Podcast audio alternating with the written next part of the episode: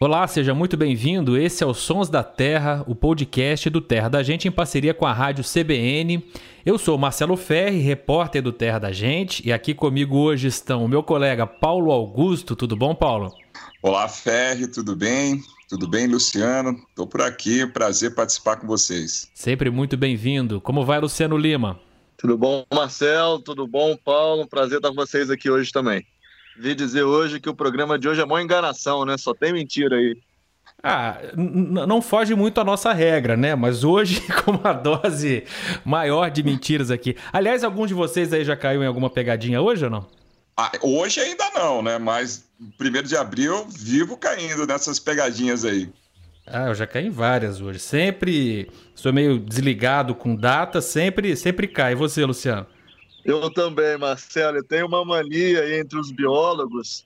Eu já caí vários anos seguidos que as pessoas meio que lançam artigos científicos lá fora nessa data, artigos científicos falsos, trazendo aí alegações incríveis é, de pé grande, dessas coisas, e eu sempre clico para ler super. Nossa, acharam um negócio diferente, aí depois eu vejo, começa a ficar muito absurdo, eu me dei conta da data, porque eu também sou muito desligado em data, e hoje é primeiro de abril, né?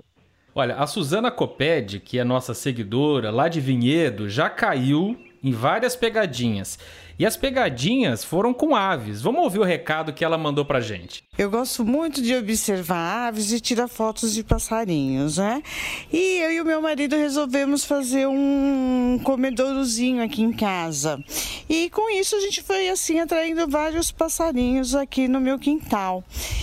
E passarinho que ele chega de vez em quando e ele assim chega fazendo aquele barulho, imitando tudo quanto é passarinho, imita, imita, imita. E eu fico assim toda confusa, quem será que é? Às vezes ele imita bem TV, às vezes ele imita Sabia do Campo. E esses dias esse danadinho me pregou uma peça porque aqui na frente da minha casa nasceram dois gaviõezinhos carijós. Eu escutei o som do gaviãozinho, eu falei assim: nossa, eles vieram aqui me fazer uma visita. Peguei minha câmera, saí correndo aqui pro quintal. Quando eu chego, era o encontro. Esse passarinho é muito inteligente e divertido. Ele chega aqui, imita demais os pássaros. E eu sempre correndo assim atrás. Eu falo: que som é esse? É passarinho diferente? Que nada, é esse danadinho que não sai aqui do meu quintal. meu Deus, que história é essa, Paulo? Passarinho mentiroso? Pois é, a Suzana e o marido dela são grandes observadores. Eu tive o prazer de conhecê-los numa viagem de observação de aves. E esse passarinho que ela está falando é um encontro, né? Que na região sudeste é conhecido assim porque na asa tem as penas em tons alaranjados. E essa região do corpo é, é denominada como encontro, daí o nome é, mas em outras regiões ela leva o nome como Soldado, Maria Pretinha, e tem uma distribuição ampla pelo Brasil. E uma característica que ela falou bem curiosa é que essa ave é muito inteligente, né? Dizem né, que quando uma ave maior que ela está se alimentando de um fruto, ela imita sons de aves predadoras para fim de afugentar as aves e ela conseguir alimentar os filhotes com o fruto que ela conseguiu. Ou seja, de mentirosa ela não tem nada, né, Luciana? Ela faz isso por uma boa razão, né? Para sobreviver.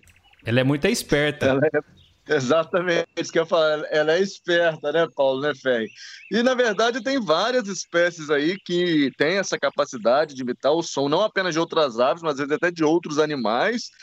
Existem várias funções para isso. O, o Paulo já lembrou de uma das funções, na verdade, é até distrair a presença de possíveis competidores ali, então o bicho imita o predador, ou às vezes até faz um canto de alarme. O canto de alarme é um canto de passarinho que a gente fala que ele, que ele faz quando ele está acuado numa situação de perigo. Ele pode imitar até o canto de alarme de outras espécies para afugentar esse concorrente. É, mas algumas vezes também tem a ver com a atração de uma possível parceira aí. É, várias espécies de aves que imitam o canto das outras aves, elas incorporam os, esses cantos no seu, no seu repertório vocal, é, vamos dizer assim, no seu canto mesmo, e quando elas vocalizam, a, a, capacidade delas imitar, ou como elas conseguem emendar esses cantos, acaba ajudando a atrair uma parceira. Um dos exemplos mais notáveis aí que a gente tem disso é um sabiá, que até por conta dessa capacidade dele, o sabiá da Amazônia, ele, um dos seus nomes populares é sabiá poliglota porque ele fala várias línguas, aí no caso a língua de outros passarinhos. É como se fosse um currículo, né? Ah, eu falo cinco idiomas, né? E na natureza também tem isso, né? Esse passarinho que imita, é, ele precisa falar quanto mais idiomas de outras aves ele falar, mais chances ele tem de conquistar a fêmea, né, Luciano? E um dos mais notáveis aí, sempre que a gente fala de capacidade de imitar, é, é o papagaio, né? São os papagaios, algumas espécies de papagaios. São pouquíssimas as espécies de aves capazes de imitar a voz humana, são bem poucas, e os papagaios têm essa habilidade, aí, os psitacídeos, vários membros dessa família aí, que inclui os papagaios, as araras, os periquitos. Só que a, a imitação do papagaio, é, ela tem outra função. Na verdade, os papagaios são seres extremamente sociais e quando eles estão aí, principalmente no convívio diário com as pessoas, é como se eles aprendessem é, a nossa língua, o nosso dialeto, para de alguma forma se inserir socialmente no nosso contexto ali. É óbvio que muitas vezes eles não, eles não falam com a intenção de provocar um comportamento, mas eles entendem sim o contexto que a gente usa. Então, não é raro, por exemplo, alguém que tem um, o papagaio, a pessoa entra e o papagaio fala: Oi, tudo bom? Porque o papagaio entende que é um contexto de uma pessoa nova chegando no ambiente, as pessoas falam isso. É, eu me lembro muito também do, do Chechel, que em algumas regiões é chamada de japim, que também tem um repertório imenso de cantos que ele aprende. Ele já tem naturalmente um canto muito diferente, muito elaborado, mas também sabe imitar várias outras aves, inclusive uh, mamíferos e outras espécies de bichos na natureza.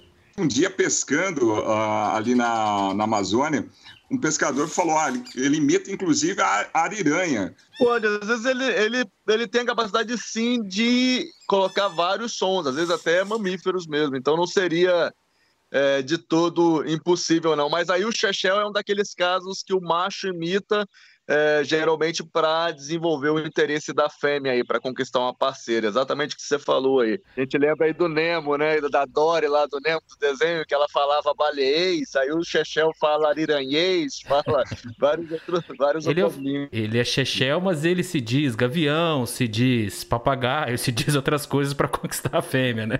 Boa, depois... Depois da fake news, nós temos os fake birds, os fake aves. E além dos imitadores, nós temos também os atores, né? Vamos falar do João Bobo? Aliás, de bobo ele não tem nada, né? Por que, que ele é considerado um bom ator? Ele devia chamar João Esperto, não devia chamar João Bobo. O João Bobo tem um, ele tem esse nome porque ele tolera uma aproximação muito grande é, das pessoas. É, por quê? Porque ele confia que ficando imóvel, paradinho ali, é, isso não vai. Se alguma pessoa aproximar, se algum predador aproximar, a pessoa não vai reparar o movimento. Ele não é nem, nem é muito camuflado assim, mas ele tem umas cores bem pouco chamativas. O bico só que é um pouquinho mais chamativo, mais alaranjado, mas ele é meio camuflado, meio, meio uns tons bem, bem pardos, assim, claro. Então ele confia que se ele ficar paradinho ali no meio da árvore, no cantinho, as pessoas não vão vê-lo, ou o eventual predador não vai vê-lo.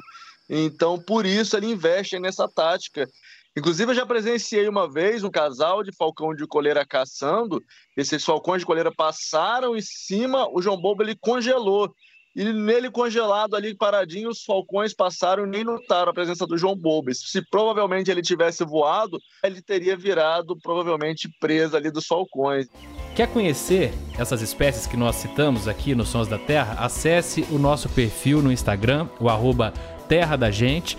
E por lá você pode também contar sua história pra gente, participe, mande um direct para nós ou pelos canais da CBN, no WhatsApp, o jeito mais fácil que você encontrar. Você pode ouvir esse e outros episódios no terradagente.com.br e também no seu player de podcast preferido. A edição desses Sons da Terra foi de Samuel Dias, Paulo Augusto, Luciano Lima. Muito obrigado e até a próxima. Valeu, obrigado, Ferre, obrigado, Luciano. Até a próxima. Obrigado, pessoal. Um abraço para todo mundo aí. Até a próxima.